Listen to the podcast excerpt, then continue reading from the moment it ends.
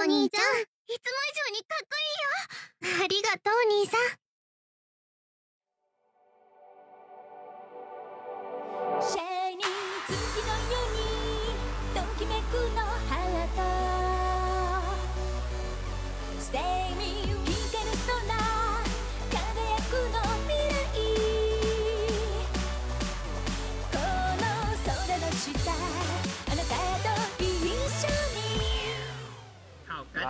进入正题环节。欢迎收听 Zero Channel 第不知道多少期的音乐节目。我们这次各种东西都考据的差不多，我们开始进入收官环节。金岳霖应该是最后出的，金岳霖应该是倒数第二的作品吧？金岳霖当时是基本上把所有的 M 当时的神奇的七人的角色都介绍的差不多了。当时是神奇的七人、传奇的七人，然后全数角色的人物设定都出完了，然后呢，也正式说明了这这个角色就是安特卫普的那个安特卫普六君子对应的安特卫普六君子。所以呢，根据的，所以呢，我们就作为一个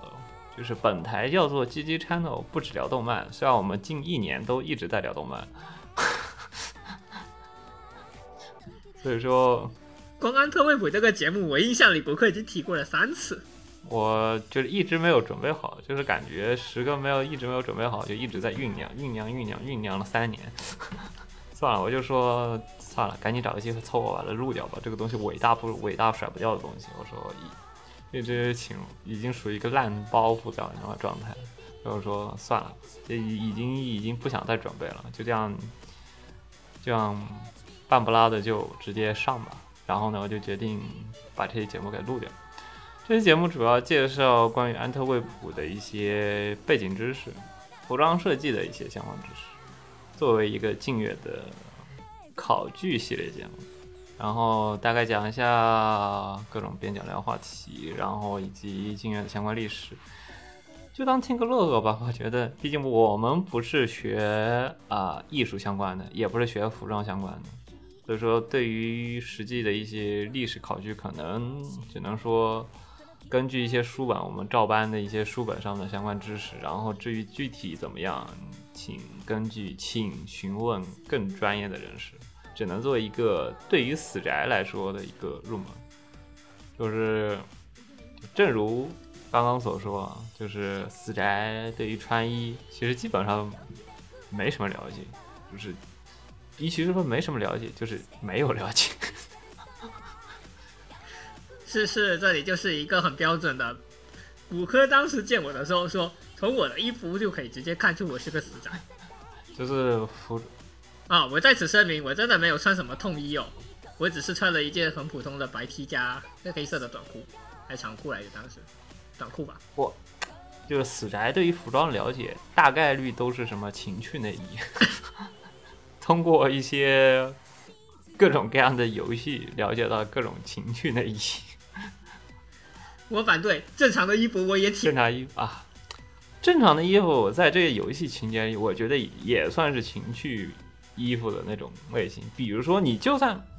你虽然说除水手服，但是呢，你难道觉得就是小学生穿的小学生的衣服，虽然说它的场合是合适，但是问题是你喜欢它这个本身就是感觉有点类似于它的作用跟情趣衣服没有什么区别了。情趣服装来说，就比如说，那我这么跟你说，你看萝莉穿的这一个，也就是普通的感觉，你要看到一个 J.K. 这个年纪的人穿这个，嗯，性欲上来了，就是这个意思。但 这就是正常衣服和情趣的区别啊。然后 录节目之前，谢子还提了一嘴，就是关于什么那个叫什么清华大学前段时间出了一个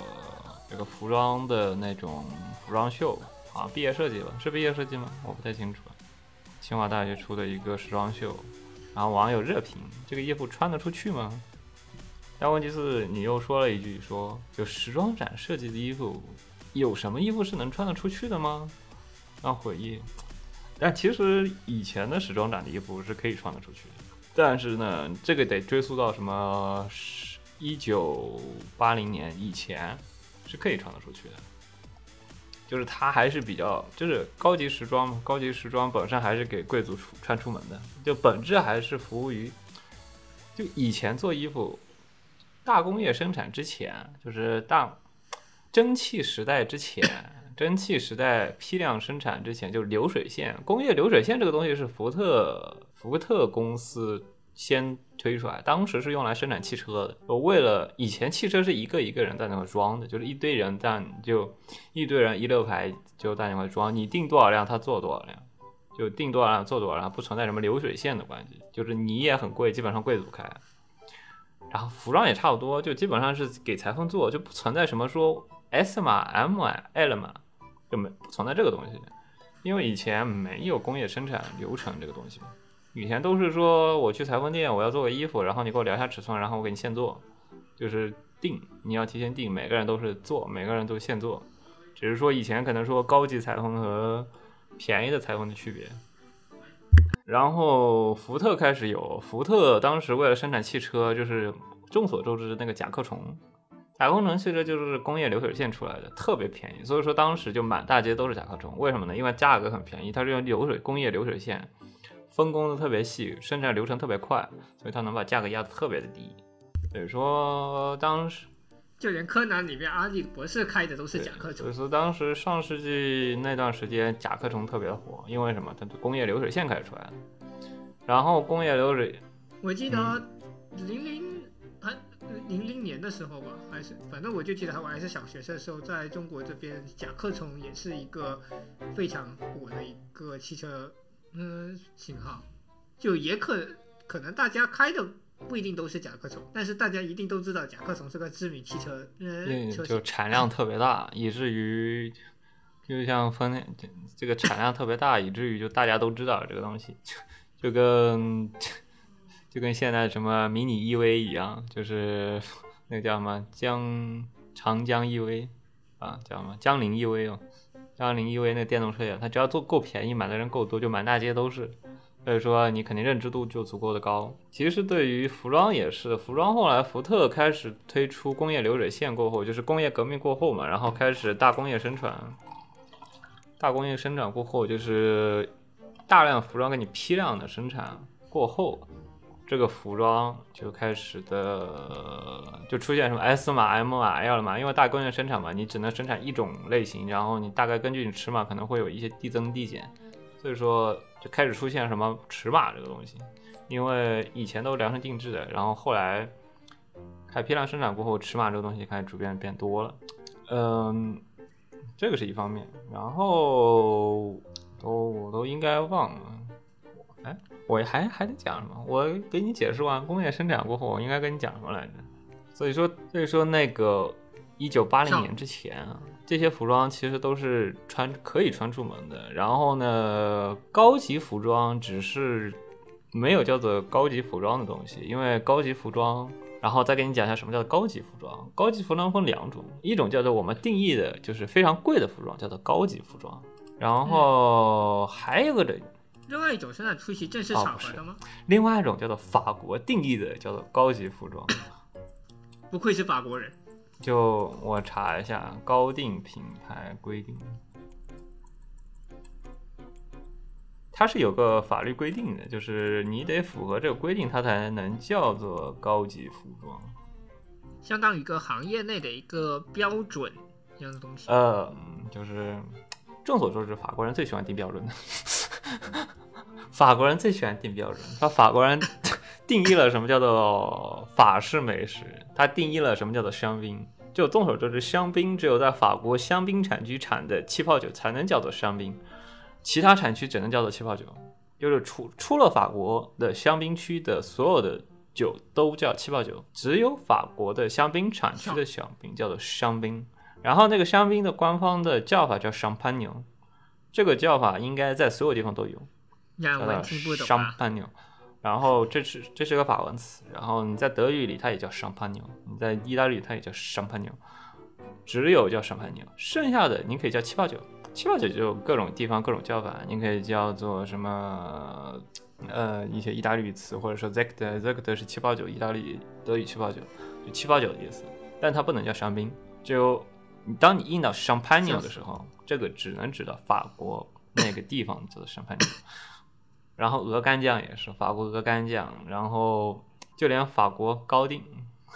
哎，顺便一提，德国对啤酒也是有一套标准的，它有一套法律规定啤酒应该多少卖多少那个，然后怎么酿造，它有一套自己的标准。但是法国人应该是最喜欢定标准的一个品牌。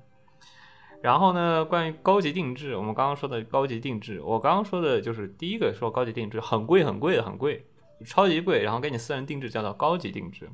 这是我们通常的理解。但是有一个官方理解，官方理解的高级定制叫 “autre”，autre，嗯，然后起源于法国，然后专用于上流和宫廷阶级，然后这是这是一个，然后呢，它有个叫做高高定工会的一个东西，然后受政府监管，就你有一定资质的，你才能叫做高级定制，被法国认为高级定制。首先，它有几个标准，第一个标准，你得有自己的工作室；其次，你得至少有二十个雇员；第三呢，你得每年办两次的高定秀，分别是一月、七月。然后呢，每季系列起码有五十件衣服，就是你每办一次高定秀，你起码有五十件衣服，每一季。然后呢，必须由手工完成，一旦不符合上面的五个要求，你就会被 剔除高定些工位。所以说，高定真正的就是被认为叫做高定品牌的，只有香奈儿类似的，呃类似于香奈儿的那个那几个比较有名的，像所以说奢侈品品牌，啊，奢侈品，奥斯汀，我 岁数又该好出来了。就是，嗯，对，所以说高定工会只有，我记得是只有几个，就是你们所知的各种各样的品牌，其实很多都不属于高定。只有几个，我记得只有几个高级服装品牌，有的进有的出，所以说其实不是特别多。我看一下，正是也就那么几个比较大型的奢侈品品牌能够一直维持它那个标准吧。是的。我靠，怎么搜了半天搜不出来，烦死了！我操问，我问一下万能的 XGP 吧。搜了半天，它搜不出来，好烦。我问一下万能的 XGP，帮我答一下。虽然我感觉你应该不一定知道啊，虽然我觉得你可能也不一定，我跟你讲了，我感觉你也不一定知道。虽然说平常天天在这边接触各种那我肯定是接。触各种各样奢侈品，给人们给东西买的比较多的，可能还知道。OK，然后来，我跟你说一下，香奈儿、迪奥、迪奥、香奈儿、弗兰克索贝尔，然后拉瓦利、西凡系、上完口贴，然后朱约福涅、梅索曼迪马杰拉，然后玛利亚格拉齐亚朱莉，然后施皮埃利，然后罗兰、瓦伦蒂诺、扎哈和以及维多维多哈。虽然不知道，感觉你听过几个？我感觉基本上可能偶尔经常会送人送女生礼物的，可能会知道这些品牌。平常不接触的，估计对于这些品牌就一窍不通。那我肯定是一个都没听过，洋文听不懂啦。这个还这个洋文还属于法文，这个还不属于洋文，英文还有一点区别。然后这些服装是属于高定，然后洋人的文字都是洋文，呵。然后高定这些是我们刚刚说的是这叫高定嘛，也是基础知识。然后呢，高定完了过后，这些是属于高级定制嘛，然后这叫真正意义的高定品牌。但是很多小设计师做的那种私人定制，虽然说它叫高，虽然说它敢自称高级定制，但其实不在这些成员里，它是属于做衣服的。就可能说你的定价比较高，你说私人定制服务比较好，但它不属于高级定制范围，就是不属于官方认定的高定品牌 haute couture 这有一个、范围里。然后我再绕一下，再绕怎么绕到回去？就是哦，我终于想起来了，我们开头的问题是不是说的是为什么衣服变得越来越不能穿了？就是以前衣服是可以出去穿的，就本身就是给贵族的嘛，所以说以前的衣服都是定制的。就是对以前衣服都是定制的，所以说不存在能不能穿出去，因为都能穿出去，因为其实都是定制，都是穿出去，只是你的衣服做的比较好，做的比较贵，然后它就品牌效应过后就越做越大，但本质还是做衣服的，然后也是为了出去穿的，所以说还是注重实用性为主，就是本质上是为了推给消费者，然后为了更多的是啊怎么说呢，卖衣服。所以说，你看的还是实用性比较多，本质本质上实用性比较比较注重实用性。然后众所周知，这个在艺术方面有个叫做权的东西，所以说它就是打破了艺术本身，就是让艺术不再是以美为标准。可能说你你审丑本身也是一种审美的一种一个范围，就是当一个东西它不是美，不是就有点绕，就审丑也是审美的一个其中分支之一。就你的品味、审美，这应该怎么跟你讲呢？审美是一个很大的一个范围，然后其中你可以选择美的东西哦，这很好讲了。就臭豆腐，就是吃美食，美食风就简单的说就是审美，我们要认为什么是美的，是一个比较具备争议性的一个东西。有些人觉得这个美，有些人觉得那个美，但审丑本身就是大家都一致觉觉得这玩意。但丑本身也是美的一个部分，就是怎么说呢？就跟吃东西一样，你吃平常我们大多数认知好吃东西就是甜、香甜苦辣咸嘛。但是问题是我们总会有一些奇葩的口味，叫做臭豆腐，或者是我们说臭鳜鱼，就这种东西，这种比较奇葩的东西，比较。鲱鱼罐头，哼！但是呢，这个东西就莫名其妙特别火，但是有人还是有人喜欢吃这个东西。就是呢，这种东西也是属于美食的范围，虽然说它不是属于美食的我们认知的常规认识的美食的范围，但是它广义上它来说，它也算是属于美食的范围，只是喜欢的人比较少而已。美食研究会连夜开车撞到你门口。然后呢，就是随着工业品的发展过后，就是随着。而且就是人的审美是会变化的。就以前上世纪的审美，就是感觉就像我们哥特萝莉装，我们平常看那些哥特萝莉装那种，就上世纪的那种蛋糕裙嘛，就那种东西。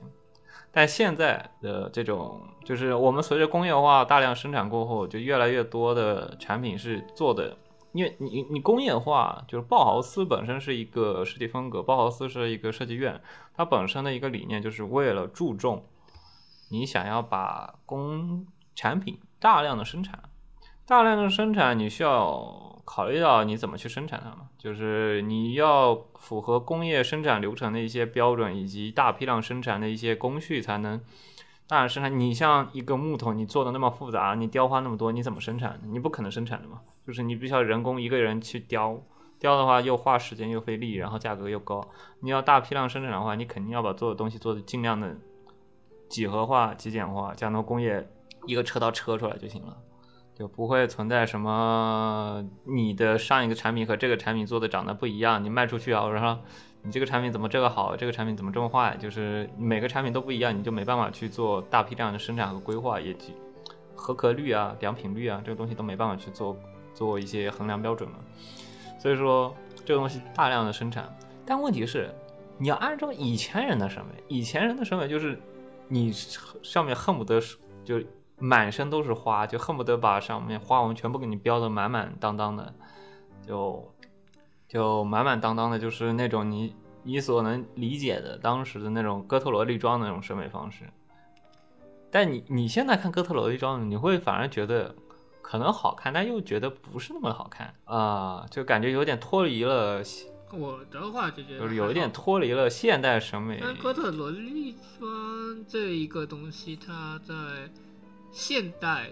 就是现代的服装风格，就已经不属于 TPO 的那个范围。O T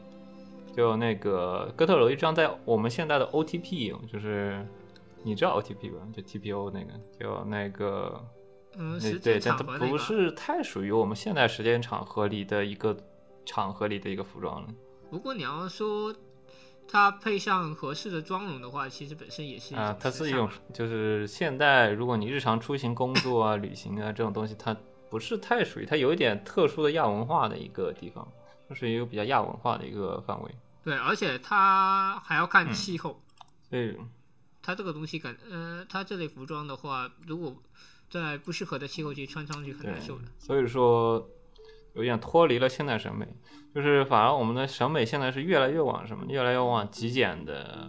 就是你知道以前的以简约化的前的男士服装是像法国呃，就像哥特萝莉装一样，就是男的服装也跟哥特萝莉装差不多的，就是古典化的审美。路易十四嘛，经典路易十四那种风格，你看他那个上面服装要要多花有多花，什么长筒袜、鞋子、长筒袜、高跟鞋一个都不少，白丝一个都不少的好吧？假发、长发，还有大家都对，还有那种大家都比较熟悉的那种说，呃，一顶嗯，帽子上面戴着一长对，然。后什么假发之类，都是为了以前的风格是要多华丽多多华丽，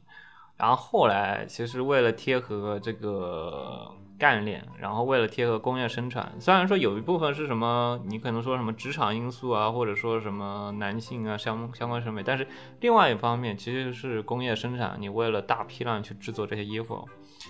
会慢慢的去改变你的审美，就是你会觉得极简东西会更好看。比如说现在的一些家居不会说做的多么多么的华丽，你会觉得反而说做的非常的极简，会觉得更好看一些，就更符合你现在的审美观。就某种意义上，这也是一种 PUA 嘛，就是长期的。其实你在你如果你是一个老古董，你会觉得这个东西丑的要死，长得一点花纹都没有，什么图案都没有，这个丑的要死，一点都不好看。但是呢，你被长期经典老人喜欢那哎对就是。你所能理解，就是那个电视墙背后一定要给你绣个大牡丹的那种感觉。对，老人也很喜欢那种说，呃，碎花格是啊，对，碎花的就是那种种感觉，就是你会，就是以前老人觉得很喜欢，但你现在觉得不喜欢，你会觉得它太花了。就是某种意义上，你也是被现在大工业的大量的这些设计的东西给，就你讲难听点叫 PUA，讲难讲好听点叫做渲染，叫做就是潜移默化的感染过后，你会觉得更喜欢极简的东西，因为极简东西会可能更符合你现在的审美。但某种意义上，只是因为你工业化的东西太多了，就是你只能选择工业化的东西，然后你变相的接受了这些你大工业大量生产的工业化的东西，呃，这也就相辅相成都行。虽然多少还有点搭配呃技巧嗯一样的玩意儿，不过那也基本上也是偏极，简。就消费主义，这就属于消费主义，像现在现在现在很多都是纯色的，衣服因为，好生产嘛。衣服的话大多都会有一个底色，然后加上嗯花对花纹，你不会做的有很多那个但是就像像，可可能现在比较花的，甚至可能宅 T 都没有那么花。所以说以前比较丑陋的一些，以前被以前视为比较丑陋的一些工业化的东西，我们会现在觉得它它是一个美的东西。就某种意义上，这也是审丑的一个体现，就是你可能你现在不接受它，你未来可能会慢慢的接受它，这也是审丑的一个一个一个方面吧，呃我们比较好的一个体现的一个方面。所以说，你可能现在觉得它不好看，你可能未来觉得它可能就是一个比较好看的一个东西。然后，关于这个衣服越来越时装，就是就我们现在常规的一个对于这个时装秀的固有印象，就是高级定制的固有印象是觉得这个高高级定制的衣服都是穿不出门的。就是你没办法穿出门，因为感觉长得奇形怪状，你根本没办法穿出门，都感觉有点像艺行为艺术的感觉。就是为什么会变成这样呢？其中跟安特卫普六君子其实还是稍微有一点关系的。然后呢，就万恶之源之一，万恶之源之一。不过我作为一个外行人的想法的话，首先时装秀它本身有两，我自己的话，作为一个外行人，我一般就了解两种，一般一种是面向商业的，就是那种说服装嗯厂商嗯工装工工工作的工作用代理商这些，他们他们会派买手过来那过来围观的这种时装秀，这种的话一般是设计师向这些商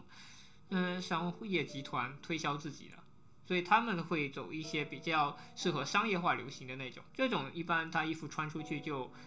比较符合大呃工业生产线的那种风格，版型也好，设计也好像这个在那个在 T 台中微笑它其实是有讲过的。然后另外一种就是像我们常常做一些服装学院的毕业设计呀、或者说是学生的一些个人个人展览啊，这种东西，他们完全就是靠自己的想法和理念去自嗨的。也就是说，只要我觉得爽，我怎么画都可以，我就是嗯、完全的呃 搞出一些奇形怪状的东西，但只要主角本身是衣服，模特都是活的衣架子。就有些人甚至会去关，有些人看时装秀是去关注模特的外貌的，谁去关注模特外貌？那我其实主要是那家那那其实我应该稍微给你纠正一下，其实你前一种其实还是主要，就毕业设计本身就是毕业设毕业设计其实也有，就是你说的毕业设计其实有很多也是有的也是可以卖出去的，就是你毕业设计的有些衣服有很多时装买手和大公司也会专门去盯一些每个学院的毕业设计去给你去买，去专门去给你说这 看你这个做的好，做的好的话，他会直接给你买下来。或者说，你说艺术展也是，你的有些艺术生他的毕业设计的一些作品，他也会直接买下来。如果你觉得他觉得你好，或者说有商业潜力，他也直接买下来。前一种其实也有，是这个其实都有，主要是看目的吧，主要是看你这个整整个整体的目的。不乏有说就是我买手跑去看一些个人展，然后有一些东西可能是潜力股类的也是有的。但是你说的前一个商业展，但商业展也分商业展也分成衣展和高定展，就是高有些大的品牌它分两种，一个叫成衣线，叫 ready to wear，ready to wear 就是直接买来直接穿，意思就是说你买来就可以出门穿的衣服，就就买来就可以出门穿。高级定制衣服就是你得提前定，价格特别高。而且它可能实用性不强，大部分衣服可能你穿个一到两次就不会再穿了，就是只穿两次。这衣服可能一生只穿一次，然后就丢到衣柜里去了。所以说它你你说它佐仓绫音的衣柜是吧？就衣这个衣服就只会穿一次，所以说不存在说你说的那种，就他有钱人嘛，你无法理解有钱人的想法，他只是为了什么出席一个重要场合订个高定衣服，他穿一次就够了，剩下不需要考虑洗，不需要考虑穿得出门，他只要穿一下一个参加一个红毯啊场合就够了，就达到目的了。所以说，你说他穿得出门，他其实能穿得出门，就是只是参加一些场合而已。就是看 TPO 嘛，他就是参加一些比较重要的场合，展示一下你的本身也是你身份的体现，你的有钱程度的体现。它只是给你侧边的，就是跟首饰、衣服都一样，只是为了衬托你有多有钱。手表、首饰、衣服，只是为了衬托你多有钱。衣服只是展示，变相展示你有多有钱的一个方式而已。然后呢，所以说以前也是分成衣和成衣和那个，以前也分成衣和高定的两个。八十年代以前也是，就是它一直都有。但是呢，成衣在八十年代以后，也不也不能说八十年代以后，就是逐渐的，从七八十年代开始，你会发现它的衣服越来越长得感觉像不太能出门的样子了，不太能穿出门的样子。以前它高定，以前高定也是能正常穿出门的，就是不会说像我们说现在说的说穿一次就够了。他们以前高定，他们穿的也是就是当日常服装能穿出门的日常服装，就是每天买每天穿。然后呢，到了八十年代以后，就是有一些人搞了一些比较奇葩的行为，搞得这个高印走向了一些越来越奇葩的方向，比如说像安特卫普六金子，然后你就就得说一下他们出安特卫普六金子它，它主要是我们说它叫安特卫普 Six。安特卫普 Six 是六个人，他出自于安特卫普学院，安特卫普皇家艺术学院。然后我们先讲一下它这个学院背景吧。学院背景其实是它本身是一个皇家艺术大学，然后主要是有珠宝科、艺术科，有常用的艺术大学的分类方式，学院性的分类方式。然后学校大门，它在安特卫普的一个东区一个非常小的一个角落，就是你平常你不去注意它，你是不知道这有个世界名的大学。比如说你一个感觉一转角看到清华大学大门的感觉，就出门一转角，在一个什么胡同里看到一个清华大学的大门，大概就是那种感觉。然后你如果你不，它整个校区是高度融于城市里，然后大隐隐市的感觉嘛。然后安特卫普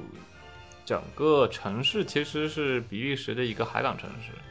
然后它有很多的画廊，很多现代艺术的画廊，它本身当地画廊的密集程度，我觉得是其实比一些其他欧洲城市来说，它密集程度来说会高很多。所以说，它很多艺术品交易的场合，里面展示了很多安特卫普当地的一些艺术家的一些现代作品。然后，像安特卫普皇家艺术学院，它本身是接收了来自世界各地的学生，也现在国际招生的，所以说。你学生之间相互交流，就跟那个大学里，就跟你游戏里一样，就金岳霖的游戏里一样，你本身会有很多法国的、德国的、日本的，你各种各样的艺术艺术生过来交流，你总会有一些文化类的区别嘛，生活品味类的区别。你像在安特卫普本身是在欧洲北部，然后它是一个比较海港类的城市。所以说，它沾染的一些国际气氛会比较多一些，就是不会说它会像一些，不会像京都那种地方。京都你会有一些很，你你京都和东京嘛，京都嘛，它是属于内陆城市，然后文化交流会比较，它本身属于文化中心，文化交流会比较的日本中心为主。你像可能像东京那种地方，你说本身就是海港，然后国际交流比较多的话。人员会接纳比较多，你就会各种当地各种文化，你就各种美食啊，各种文化就会很多。你会有各存在各种各样的人，各种各样文化和服装，所以说它相互之间人员交流比较多。然后就安特卫普本身，它呃，因为比利时，就当我问说比利时的时候，就。不会有人想得起来比利时是有什么东西。就当我们说德国，我们会有一些很多德国的固有印象，或者法国会有法国的固有印象，意大利会有意大利固有印象，日本会有日本固有印象。但是你当你说比利时的时候，你会突然就没有那种感觉，没有那种固有印象。你你提不出一个比利时应该穿什么衣服、吃什么东西的感觉。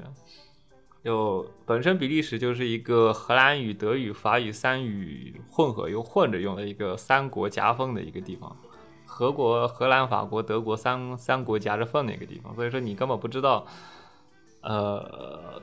当地有什么，因就有点像瑞士嘛，就是三国混在一起，所以说你也讲不好它当地的文化，就是非常有特征性的文化，民族主义的东西比较少。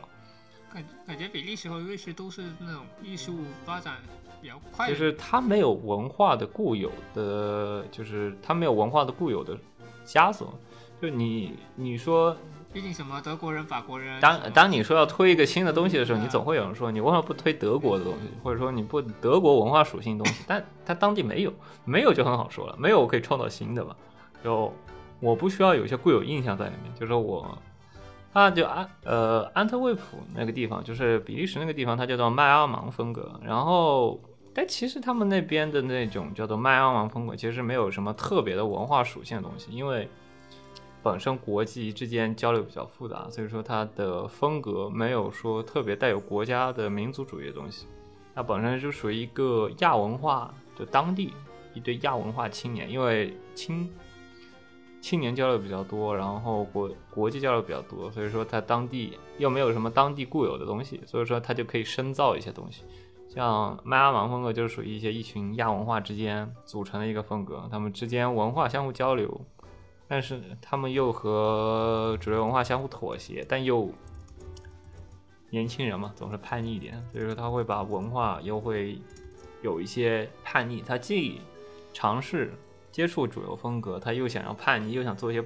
毕竟亚文化嘛，总想做一点自自己的东西。你不你不让我干的事情，我不要干，是那种？脱牌了就是 十斤谷里面有九斤都是有 九成都是反骨的那种奇怪。就总想整点新玩意，所以说他们会搞点新鲜的玩意，不想整些原本就很存在的一些固有的东西。我，你像若可可，你像那个洛丽塔，其实也是有一点那种你不想穿和服啊，或者说你很多新的服装都是说传统服装太太旧了，太土了，我们想整点潮的，就年轻人嘛，就是历史的进程。我最近看的一部漫画，就是去讲和服的，就男主和女主是在那做公司的和服部门的一个销售，然后他们，嗯，就一起在想怎么推广和服，就这样的一个漫画，嗯，题材里面整了一堆奇怪的和服穿法，穿和西装搭配啊，和现在的休闲装搭配啊，有男年轻人，部分和服将不和服的部分提取出来年轻人主打的就是一个叛逆，就你不让我干啥，我偏干啥。然后像安特卫普这个学院，它的风格就是每一个你众所周知，每一个什么艺术学院啊之类，它总会有一些整个学院的一个气氛，就是可能整个学院它会有一些固有的一些教学的氛围或者教学的引导的一个教学理念。像这个艺术大学，像安特卫普艺术大学，它核心理念就是分析和内省。就就学生他不会在，他不是一味的关注服装外界的东西，就是我们外在看的东西，而是他会去想这个服装一些内部的一些东西，因为服装本身是个非常私人的东西嘛，就是本身你是自己穿的，你是体现你很自我的东西，你你就算你卖衣服，其实也是间接的体现你自己的东西。就是体现你自己，就你穿什么样的衣服，间接能体现出你是一个什么样的人。你穿一个什么大宅 T，你会大宅 T，某种意义上你其实是一个很想表现自我的，很想表现自己很赖这个。就我老婆世界最可爱，我想要让非常社交恐怖分子，就是我想让世界都知道我老婆很可爱。然后你穿一个宅 T，你穿一个大白 T，其实就是属于你很内向的，你不想知道哦。就我不是二次元，你不要，就是我不想打扰别人，就是我的服装不要让别人，就是让别人看到我的服装，我不想我的服装让别人看到觉得碍眼，对吧？你可能你穿宅大白 T 也也有是那种这种心态，就一你不想自己选，不想一你不想随，你不想太马太选的太怎么说呢？你不想选的太复杂，因为很难嘛，你搭配服装很难，你不想选错。但同时呢，你又不想这个服装，比如说你穿个大白 T 出门，你又觉得不好意思，一是觉得自己羞耻，二是觉得别人觉得看着很碍眼。有有社牛就会这么干，但那就社恐，你还是会稍微在意别人的看法，所以说你会选择一个没有什么特殊属性的宅 T 嘛，啊，特殊属性的一个普通的 T 恤。但是那种设计比较啊简约的，嗯、也简约的，不让不太看上去像宅 T，但是懂行人一看就是宅就是其实是个很个人，社恐也会很放心对，就跟吃，饭一样，你是很很私人、很私人的东西，你会有很只要不被人发现那是宅，就属对，性就是你会表达，你会通过服装来表达你的审美观、你的人生观、你的一些社交理念，这其实是能通过服装能间接能看得出来的嘛。你是个愿意在服装上花钱的人，还怎么办？这这个人你是能看得出来的嘛。然后在这种教育的教导下，很多学生就会开始注重一些更加自我的表达，而不是说，呃，不会表现一些文化属性的东西。就是我们最近说的什么国潮，最近感觉感觉有点容易被延上，就是国潮就一定要强调啊，我是中国中国人，中国人，所以说我一定要做一些中国人文化属性的东西。我有有一种这种感觉吗？就是我觉得这个东西想法初心是好的，但是它路线有跑歪了。我从原本我们应应该当想的就是如何把我们自己的文化结合在容易被世界潮流推出去，但是他却呃呃走反了，就是我非要固定的守住我那么一点点的东西，我不让任何人呃去变干变更它，但我也不打算把这个东西推到大众而且在大众看来，你这东西就是老古董。就是国潮，我们姑且不不评价，因为本身个每个人审美的问题，这也本身很个人的东西。就是 国潮有的时候感觉它有一种思想，就是因为我是秋裤精，所以说我一定要推一些秋秋裤裤、蹦嘎的一些东西，文化的一些东西，或者说一定要带有个人的一些就是呃民族主义色彩，我们可以说那叫个人民族主义色彩之类的，沙文主义也好。就是有一些想要推一些文化主义的东西，但在这这里面，就是在这个学院里面，他不会太去强调这些文化属性的东西，他会反而是说更多的是强调一些学生自身的一些东西，就是把一些文化属就是国家级的文化属性东西给你淡化掉，他会注重一些自我实验、自我创新，然后呢，所以呢，所以说你像学校教授，他也不会说，你也知道，就学生做作品，你大概率还是要看教授的眼色的。你教授觉得你这个东西不对，你就是不对的，对吧？教授觉得你你写的论文写的再牛逼，教授觉得你不行，那就是不行。你的论文审核过不了，那就是过不了。你作文我给你个不及格，就是不及格。对，所以说你你能做出什么样的作品，很多都是你要看教授什么颜色的。你做艺术更是一样的，就是本身艺术就是很主观的东西，就不存在说公式你写对了，那就是写对了。那艺术呢，表达合理即可理，表达言之合理即可即言之合理即行，对吧？它就会让你过。所以说很多地方就是很大部分会受到教授的或者老师的观点的影响。所以说这边的观点呢，它就是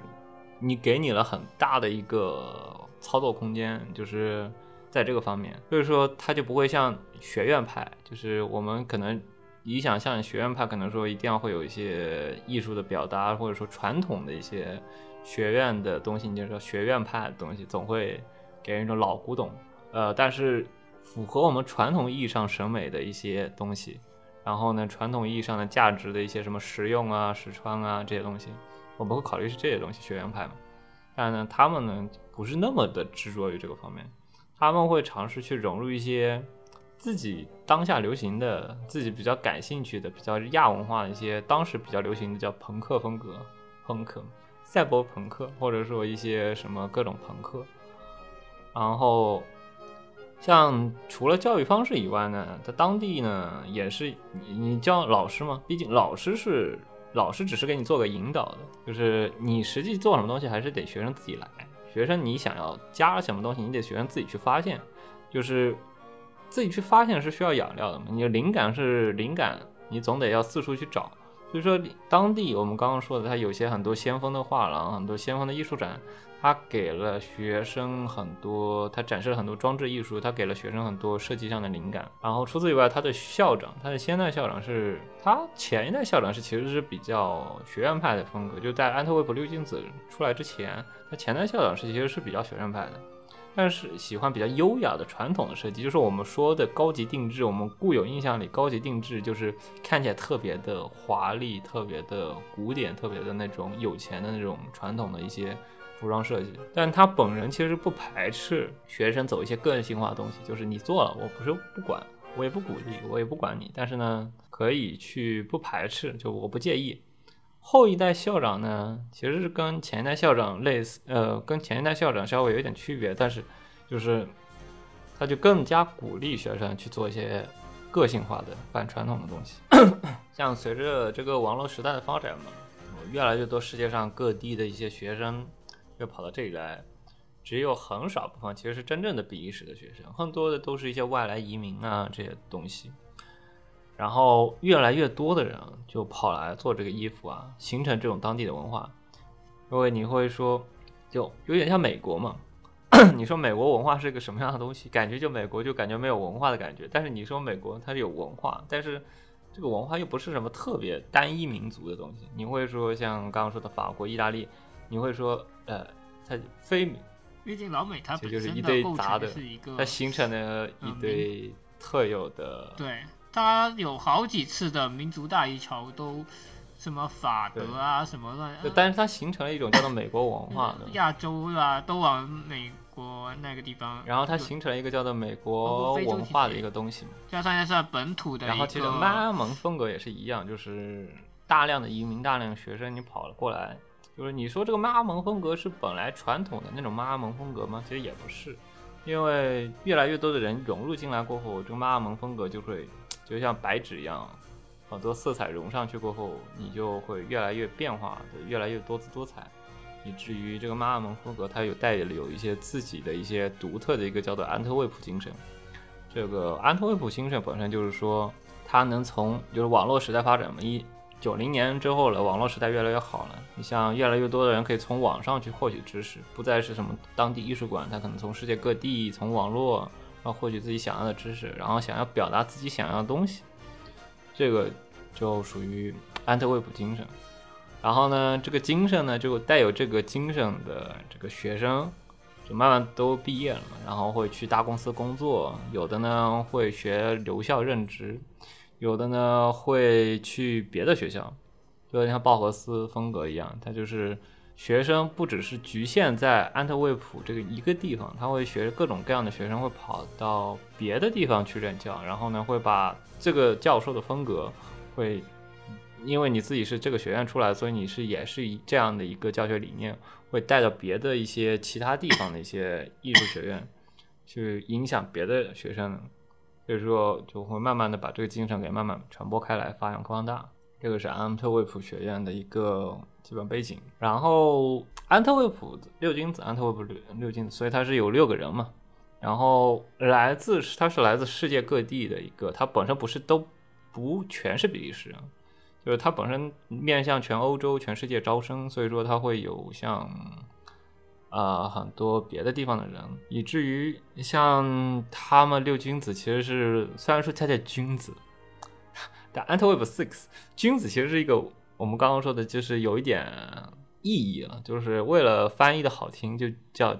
对，后缀嘛它，叫 Six，就好像我们给之前那个古人然后前八大八八大才子之类的。是柳州八士，八士啊，或者说八才八大才十八，就江南十啊江南八才子一样，他就是，但是原文其实叫 six，six 就有六个人，其实并不是说他有多屌，或者说他只是单纯形容叫做安特卫普 six，就是安特卫普的六个人。然后他本身是非常具有叛逆精神的青年，然后呢，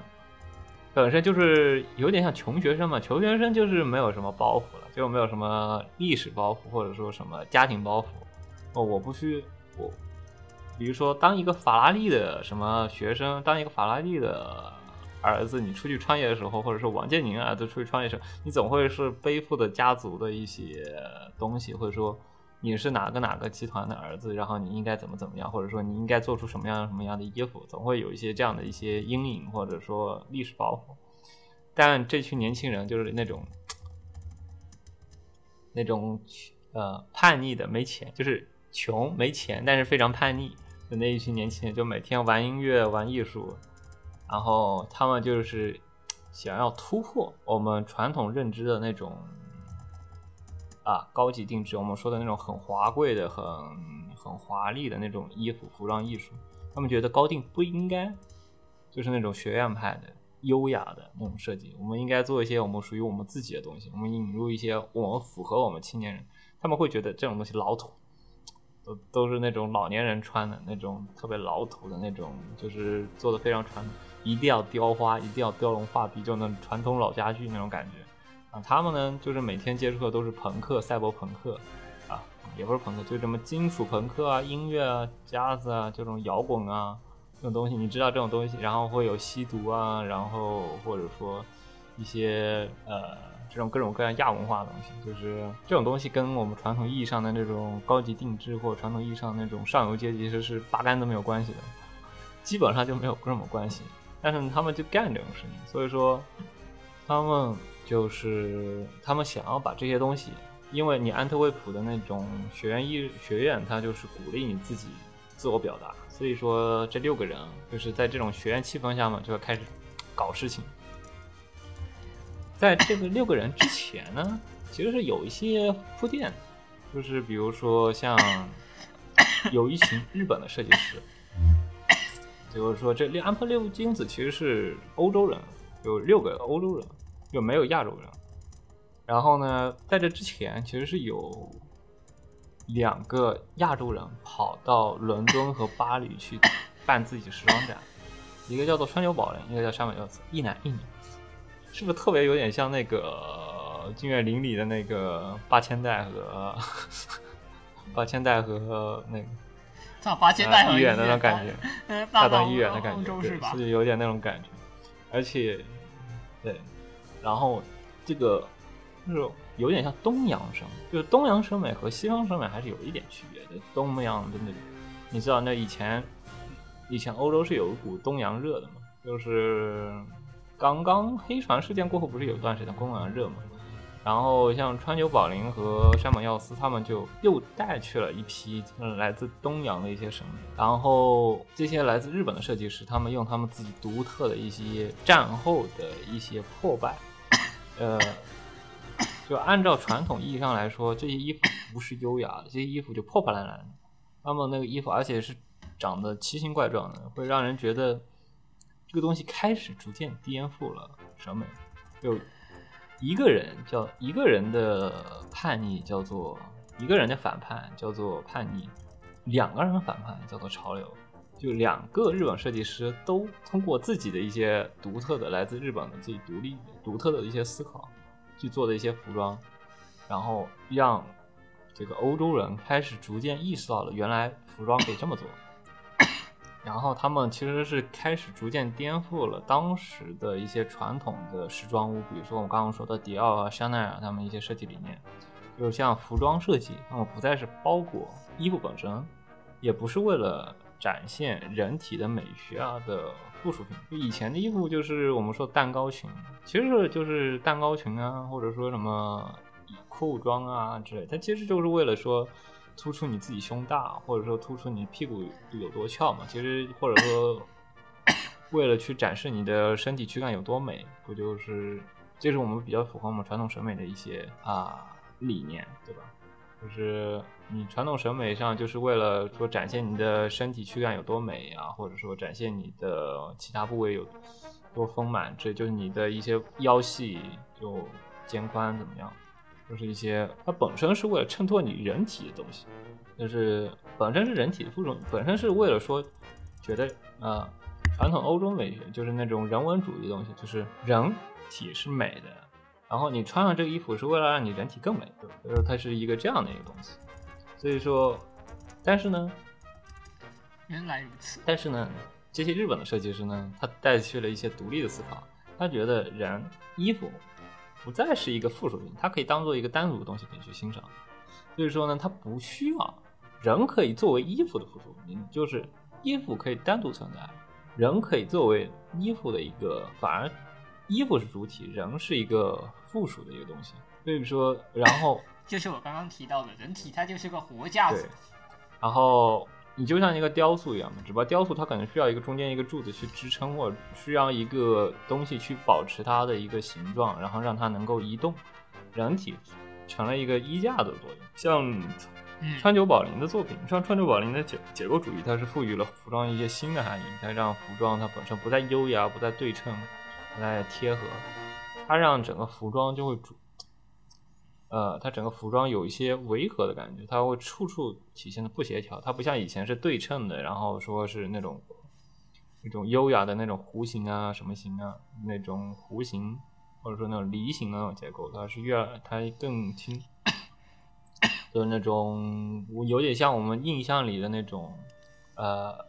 当代艺术。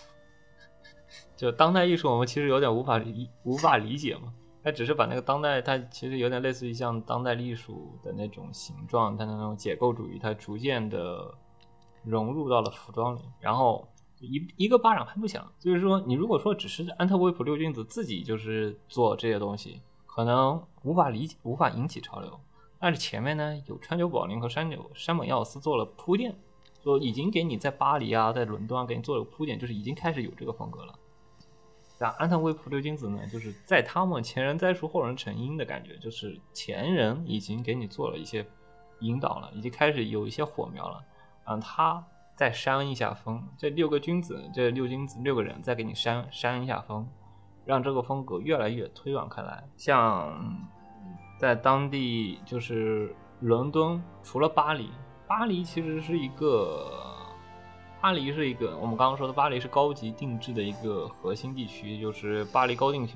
法国高定协会就在巴黎，所以说所有的高定品牌都是在巴黎做各种各样的服装的，所以说就服装话语权很强。你去在那边做，就是有点有点砸人家摊子的意思，或者说就是你在别人班门弄，有点像班门弄斧，就是你呃去别人地盘上面弄这个东西，不是很好，就是呃。避开强敌，所以说你不可能在巴黎办展，因为在巴黎办展呢，你肯定会有很多人聘集，因为本身巴黎的高定的文化比较兴盛，所以以至于你直接去巴黎办展，可能没有人认。所以呢，他反而去了另外一个地方，伦敦。就伦敦是一个当时各种潮流青年非常汇聚的地方，它当时亚文化非常的多，然后各种年轻设计师都跑去一些像巴去。跑去伦敦去做一些东西，然后所以说当时的那个六个人，当时六个人还很穷啊，不像不像现在人什么搞个服装展，租个大飞机，然后什么服装都是拿一个飞机直接给你运过去。当时的那六个人穷啊，来自六六个比利时的穷穷青年呢，他没办法，他就只能租，穷学生他只能租个大巴，然后把一堆衣服放在大巴里，就一一个人六个人租个大巴一开过去，就跨了英吉利海峡。操，呃，其实顺便一提，英法之间是有个海底隧道的，然后所以说它是可以坐火车或者说开车过去的，有个海底隧道。然后哦，是的，然后像他们六个人的服装，虽然说六个人，整体上来说就是我们刚刚提到叫做解构主义，就是我们刚刚说的川来自川久保玲他们提供灵感的解构主义和当地一些麦阿芒风格，就是比利时的麦阿芒风格为主。他们在学校里经常会学习对于材质的一些思考，然后衣服做的会比较反传统一点。他们不会，他们会使用一些平常我们从来就是那个时候的人不会想到用的一些材质去做衣服。除此以外呢，像解构主义呢，他们会对服装本身进行一些思考，就和我刚刚说的，衣服本身不再是人的附属品，它可能会表现一些别的东西。然后像当时他们一无所有嘛，然后来自像他们来自于传统的传统认为的不存在时尚的安特卫普学院。我这里提供的背景信息，就是安特卫普学院在八十年代以前是没有人认他的，因为他们以前没有出过任何有名的设计师。然后呢，服装科也是刚刚成立没多久，就是没就成立十几年。你像像我们学校，普利米，或者说像一些巴黎的比较有名的，或者像伦敦的圣马丁学院，这些都成立几百年的学校，对吧？都是一八几几年就已经成立的东西。就是说你跟这这一些传统大大的服装院校相比，就是这个这个学校才成立十几年的一个服装科，就根本没有任何有名设计师，没有人认他的。然后所以说对于这群人来说，他们是一无所，就是当你报出一个人，人家学院名字都不认识你，就是你办个服装展，你报一个你是哪个哪个学校出来的，你都没听过，你都没听过这个学校是什么学校出来，人家是肯定是不会认你的。所以说，你不可能是，你不可能说你靠学院去宣传你自己的服装，所以说你一定要打出名气。那么一群人坐车去伦敦，因为他们都是一群荷荷兰人的名字，荷兰语的名字，他们他们取的名字都荷兰语，就是就荷兰语就是一个荷兰语长得比较的奇形怪状，以至于呢，你看那一群人的名字，你都不知道他该怎么念，就不符合我们常用的英文的、德文的、意大利文的发音习惯，所以你根本不知道他们怎么念，以至于就当时的人就六个人嘛，他们正好是六个人一起去办展，所以说他们当我们汇报新闻的时候，他们当地报新闻啊，六个人办时装展，他直接统称安特卫普六六 six 有六个人，因为你记不住他名字，名字长得太怪了，他不是什么常用名，长得太怪了，根本记不住，所以说就直接统称上为他们叫做 six 六个人，他们六个人汇聚起来，叫把这个六个安特卫普六君子概括为叫做这群叛逆的年轻人，然后讲讲他们，接下来我们讲讲他们的当时是怎么相遇的吧，就是像同为服装设计的叫做 Watt 嗯。Watt 和 Martin 马丁马丁马杰拉。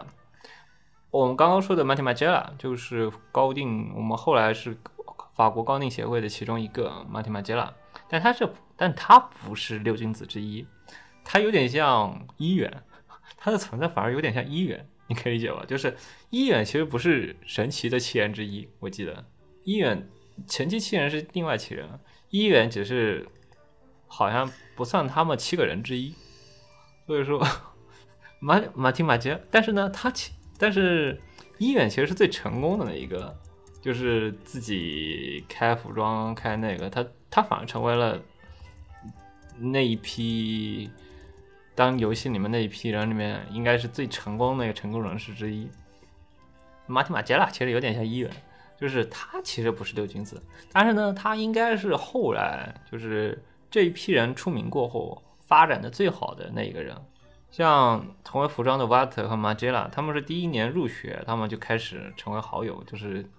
思想特别好，思想特别呃共通，他们就互互相热血。然后后来第二年入学呢，和剩同专的剩下五个人就一起加入，成了七个学习小组。然后呢，他们会相，经典六君子有七个人是吧？因为他们中途会有一个人后来退出了，就是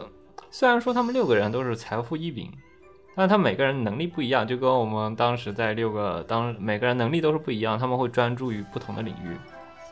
但是就为了当时是为了报新闻嘛，报新闻总会有一些想要一些、啊、方便宣传标题，所以说他们统称为六个人。但每个人其实性格都不太一样，你就像啊、游戏里一样，就神奇的七人里面你总会有什么指指阳大卫啊，他们总会有一些独特的名称，因为擅长的东西不太一样。你像这里也是，你像在里面像 Vector，他比较喜欢未来主义的一些设计，这这些都是一些新潮理念的一些子分类啊，就是像 V Vector 是一个像六君子里面 Vector 是一个比较倾向于未来主义，像 m a t 未来主义就是一些科技感啊、科技感怎么说呢？就赛博朋克那种感觉，也也也不算赛博朋克，就是有点行，就是那种航天航天类的更偏向未来未未来未来主义的一些，就是未来材质的，就比如说我们长得有点像外星人的那个衣服的那种感觉，他可能更喜欢那种感觉一些。像马杰拉，他们更喜更喜欢就是哦，快乐啊星球像，有点像。你说俗一点，就有点那种感觉。像马丁马杰拉的话，马杰拉的话，他是更喜欢一些结构主义，就是我们说的传统的意义上解构主义，他会从他会把历史的一些传统服装重新给你掰碎了，重新给你做一些另外的一些展示和理解。像另外两个女生呢，比如说像玛丽娜丽，她更喜欢一些艺术的、充满浪漫主义色彩的东西，比较的波西米亚。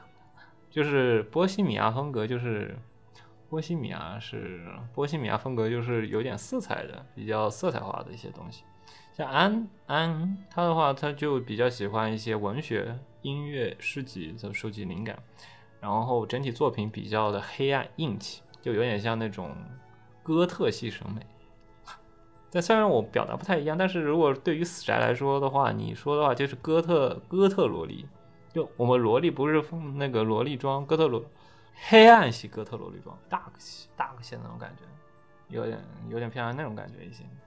像那个 d e l i s One Went，他就比较喜欢逃课，然后像他们六个人就经常会在 d e l i s One 的那个工作室工作，他们一起经他 d e l i s One 是 One Want 是 Want 是一个很早就有自己工作室了，然后山根亚六就是每个人就六个人总会总得找一个地方一起讨论一起那个，他们就在 Went 这个工作室一起工作，然后学习期间呢，他们也天天翘课。就是天才之一天才天才的共同癖好，喜欢翘课。然后笑死！我能赚钱，我为什么要上课呢？就是喜欢辍学上课。他呢，他应该是里面能力最强，就是他很早就给超过五个服装公司做衣服了。然后他的整体衣服就是比较，因为对商业比较多一点，所以他衣服更加成熟精美一些。而 Dick Bickberger 和 Dick Van Sena 他们比较是比较，这是另外的两个人，他们是比较擅长做一些鞋履上面的东西。啊，Van Sena 那么更早就已经，其实很早以前就已经在安特卫普开了一个叫做 Beauties and Heroes” 的一个服装店。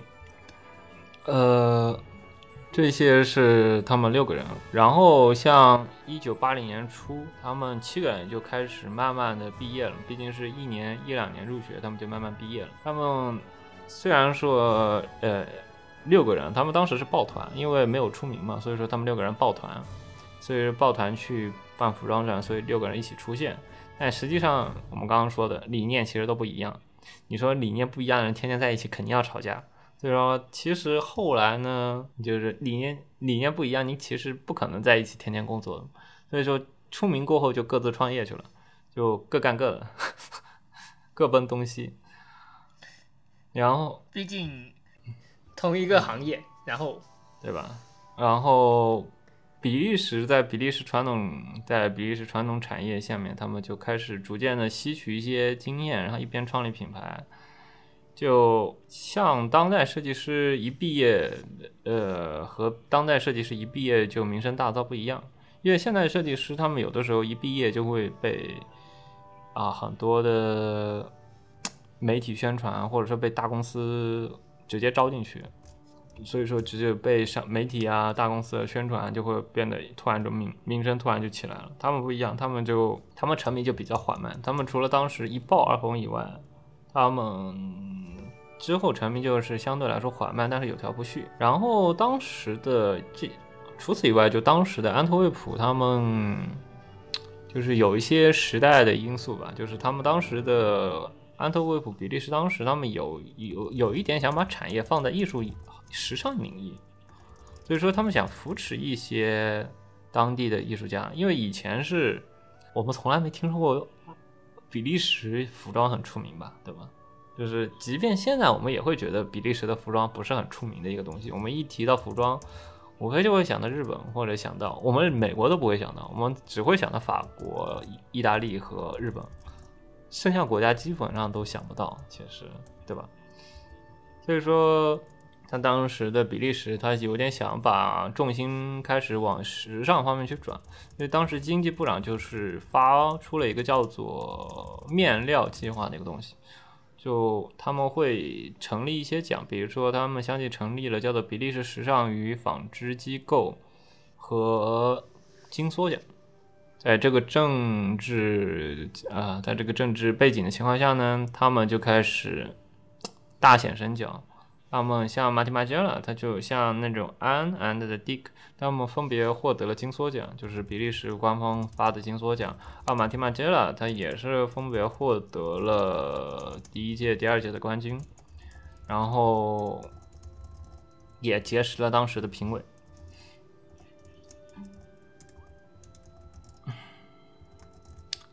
像正如前文所说，当时的一个一九八六年。就是说，一九八六年，他们开始坐大巴去伦敦的时候，就当时比利时的一个报纸是这么说他们：他们没有共同的风格，但是安特卫普六君子这样组团出道，比起单枪匹马时尚新锐设计师来说更有趣的多。这一场秀非常的临时，但是概念不同于我们之前看过的所有秀。当时他们在一九八六年，他们办完这场秀过后呢，我们刚刚说的安特卫普六君子有七个人，但是为什么他就他就后来变成六个人呢？因为玛利亚 E 他直接自己离开了，他会觉得就感觉就是一炮而红过后就容易招黑，或者说容易就是叫什么，就是名过其实的那种感觉。他们担心他玛利亚玛丽娜玛丽娜，他自己觉得这个成功来的太快了。所以说他自己就慢慢的自己淡出去了，而我们刚刚说的马蒂马杰拉，他就反而走到越越来走到台前，他们他们俩是情侣关系。所以说，但是马蒂马杰拉他的设计越来越被大众所认可，因为他的一些比较各种各样比较独特的一些行径，所以说他越来被大众所认可。而且他们两个的设计理念太过相同，所以说后来就他的光芒会被。马蒂马杰拉给掩盖，就后来这也再次造成了他的挫败感。所以说，像玛利亚 E，他最后选择离开马蒂马杰拉，然后呢，他也退出时装间，然后所以说安特卫普六君子之后少了一个人，就这个原因。所以说之后就再也没见过他了。像马蒂马呃，像马蒂马杰拉的话，有一些比较出名的一些设计，比如说。他曾经用过我们平常用的橡胶手套做成一个连衣裙，粘在一起做成一个连衣裙。然后马丁马杰拉的衣服，我们平常是，我们平常说这个衣服是有标牌的嘛，就是呃，你如果说一个比较有名的，比如说香奈儿，你会在那个衣服后面标个标牌，就说这是香奈儿的衣服，然后 Made in 巴黎，有的时候会这样的标牌，这样证明你的衣服是香奈儿做的。马天马加亚的这个品牌特别的叛逆，怎么个叛逆法呢？它不印商标，它就印了一张白条，你全身上下找不到它的商标，就是它不会写着马天马加亚这个商标，它会印着一个白条，就直接直接拿了一个小布条，就长得像商商标的小布条，直接随便在这个衣服上面标一下，在衣服上面缝一下，证明这是马马吉拉的品牌的衣服，这不是非常反常，是非常叛逆，然后叛逆嘛。然后马蒂马吉拉呢自己呢有多叛逆呢？就是你几乎找不到他的图片，他从不出席任何的服装秀。你你平常看一些服装秀，它的结尾会有一些时装设计总监，他会出来谢幕嘛，他会出来说感谢。你从来没见过马蒂马吉拉本人，你也没办法在任何的照片上找到马蒂马吉拉。有一些什么时装大会上面，时装大会，然后就一堆什么香奈儿啊、老佛爷啊都坐在一起，你会发现中间空了一个座位。这空的座位是谁呢？是马蒂马吉拉，因为他不参与拍照，就有多叛逆，就这这么叛逆，操，操！是不是特别叛逆？我拒绝跟你们同啊，频不是出现。拒绝，他就是不，他就想要淡化这个人的风格，就是我希望你注意的是我服装本身，而不是我这个人。所以说呢，所以说呢，他不希望别人看到自己，别人他不希望人带有自己风格，他不希望就是说这个衣服是因为这是马蒂马杰拉做的，所以说我才买你。所以说他不，所以说他不那个，他不给你印一些白鸟，他不会尝试印一些。他不会在那个布条，他不会印商标，他不会印人名，他不会出厂，他尽量淡化这个品牌，这个人对于这个品牌的影响，所以是这样子。所以说是不是特别叛逆？然后在安特卫普安特卫普六君子办展之后十年，其实这六个人就慢慢的淡出时尚圈，你会像现在，其实基本上没听过他，你基本上听的还是那些大品牌的名字，所以说。现在就不再有那么高的话题度，但是他们的影响还存在。就是我们说的，现代服装越来越长得像不像是能穿出门的样子，高级定制的服装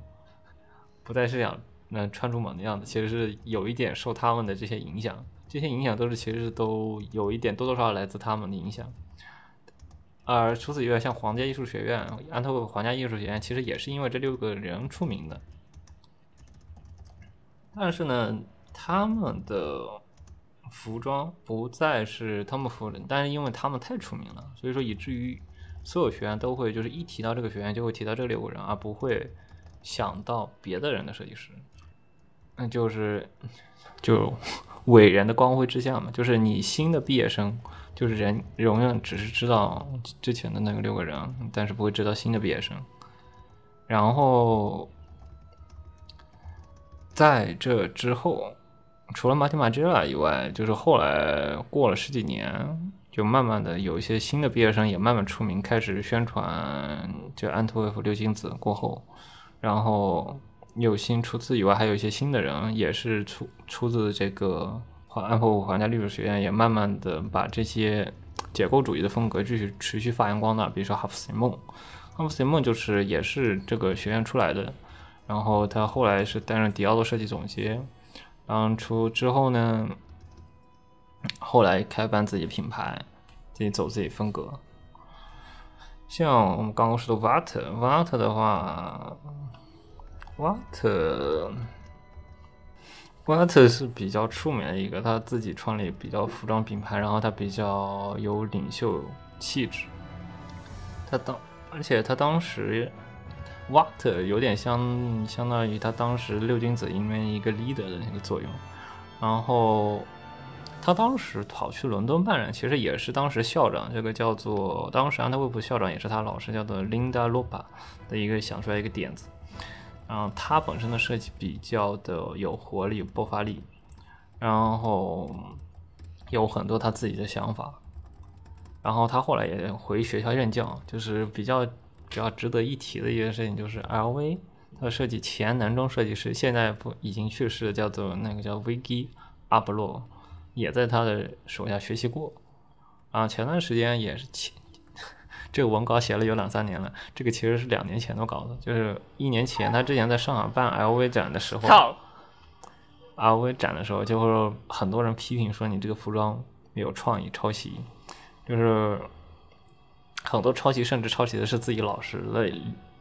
自己抄袭的是自己老师的创意，以至于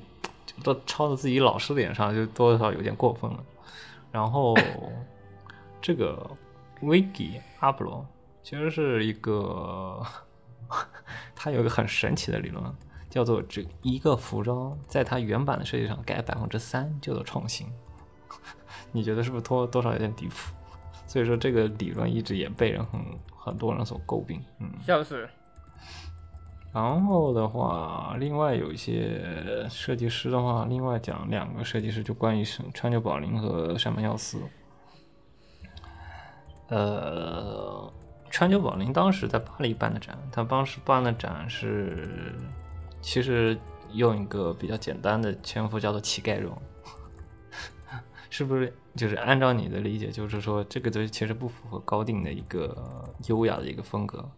但是他就一炮而红，就是突然巴黎人原来说原来服装可以不用像以前一样那么的高级，然后所以说他引领他不像以前那样，就是一定要把腰瘦的跟水蛇腰一样，然后呢一定要把屁股嗯一定要就是像以前像花瓶一样去展示服装，然后他是那种乞丐装，就是不宽松的破败的感觉，然后他引领了。一九八零年的初期的宽松的、刻意的立体卡、破碎的、不对称的、不透露身体的、不透露身材的那种服装设计身材，然后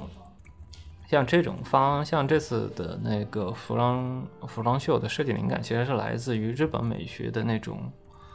就物哀美学嘛，就是不规则的、残破的美。这种美其实是因为是当时是二战之后，就是。嗯，大地震和原子弹，他有的时候他是想侧面的想要去展现一些，就战后的一些审美，就是破败的，因为穷嘛，所以说衣服肯定是破的，然后多少你一些战争的一些损坏，他们有的时候想要表达一些这些思想，然后他这个创作理念呢，当时是肯定是受到很多服装设计争议，但是呢，也带给了很多灵感，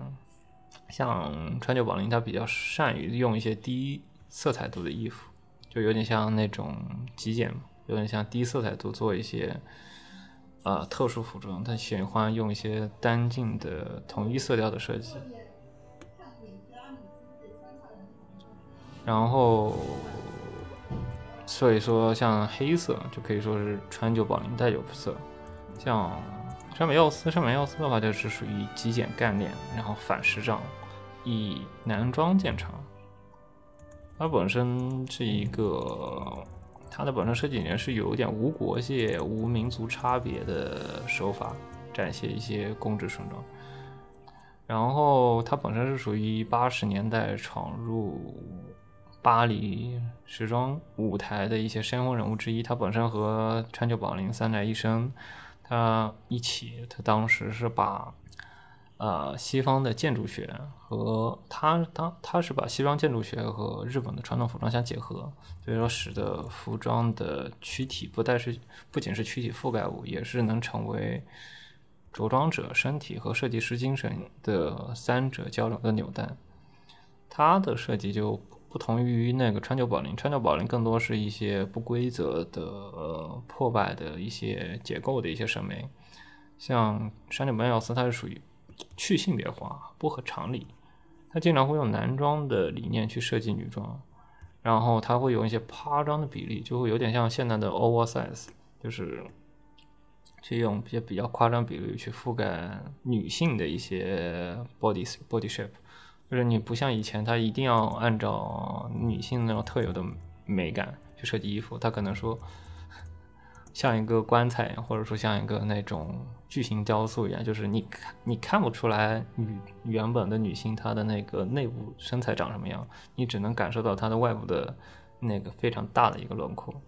然后它也带入了，除此以外，它也带入雌雄同体的一个美学概念。整体的剪裁和以水洗布料以及黑以及黑色的用色风格的，都是属于呃上门耀司一些比较呃。也，比较核心的一些理念，大概就是这些。像现在我刚刚基本是把安特卫普的一些相关的林总总和他的两个设计师，因为这个应该是对应的是八千代和八千代和那个最近本应该是八千代和一元这俩日本设计师，就给你大概介绍了一下，就整体应该是这个样子。嗯，就我大概是介绍完了。然后我觉得，如果想喜，我觉得死宅如果想要对服装感兴趣，偶尔也可以稍微去感受感受服装的一些呃不同领域的一些，只是可以看一下服装的相关东西，提高一下相关的审美。虽然说死，嗯，我觉得死服装的有一些东西。虽然说服装是很消费主义，就是很反死宅的东西，死宅肯定不喜欢消费主义的东西，不是很喜欢消费主义东西，但是它的有一些内核可以拿来作为一些灵感，或者说作为一些欣赏某些二次元比较艺术类的东西，你也是作为一个灵感的来源。所以说，我觉得偶尔稍微去了解了解服装的相关的一些知识也是可以的，就是你不买服装，你可以去了解它嘛。所以说，我觉得。嗯，走向现充的第一步。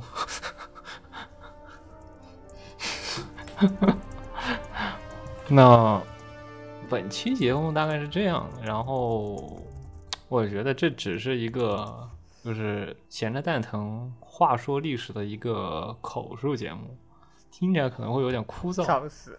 所以说我推荐，如果感兴趣的朋友，可以稍微去根据我在一些节目简介里提到的人名。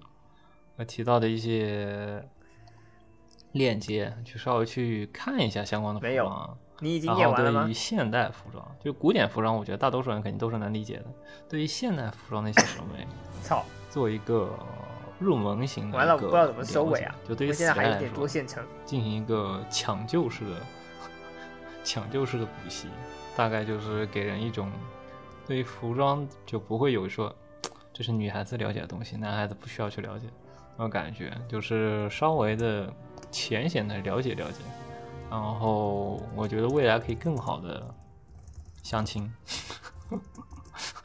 或者作为闲的没事干聊天的一些借口，或者闲着没事干聊天的一些话谈之类的，我觉得是一个不错的一个选择。就算你自己不买，就是首先我不是消费，我不是奢侈品消费者，我不喜欢买奢侈品，我只是喜欢看，但我不喜欢买。嗯，所以，但我这不妨碍我看，我觉得那个很智商税，所以说我根本不会去买它，太智商税了，所以，所以说我就根本不会去买它。所以说呢，我可能会送人，但我不会去买，但我不会给自己买。就是，就是，但是呢，里面总会有一些可以提取出来的比较好的一些东西，就是增，就有点像人的基本常识一样，就是稍微。偶尔看一点，就是有一些基本了解，没有坏处。所以说，偶尔去看一看，就了解了解，给生活增点一点乐趣。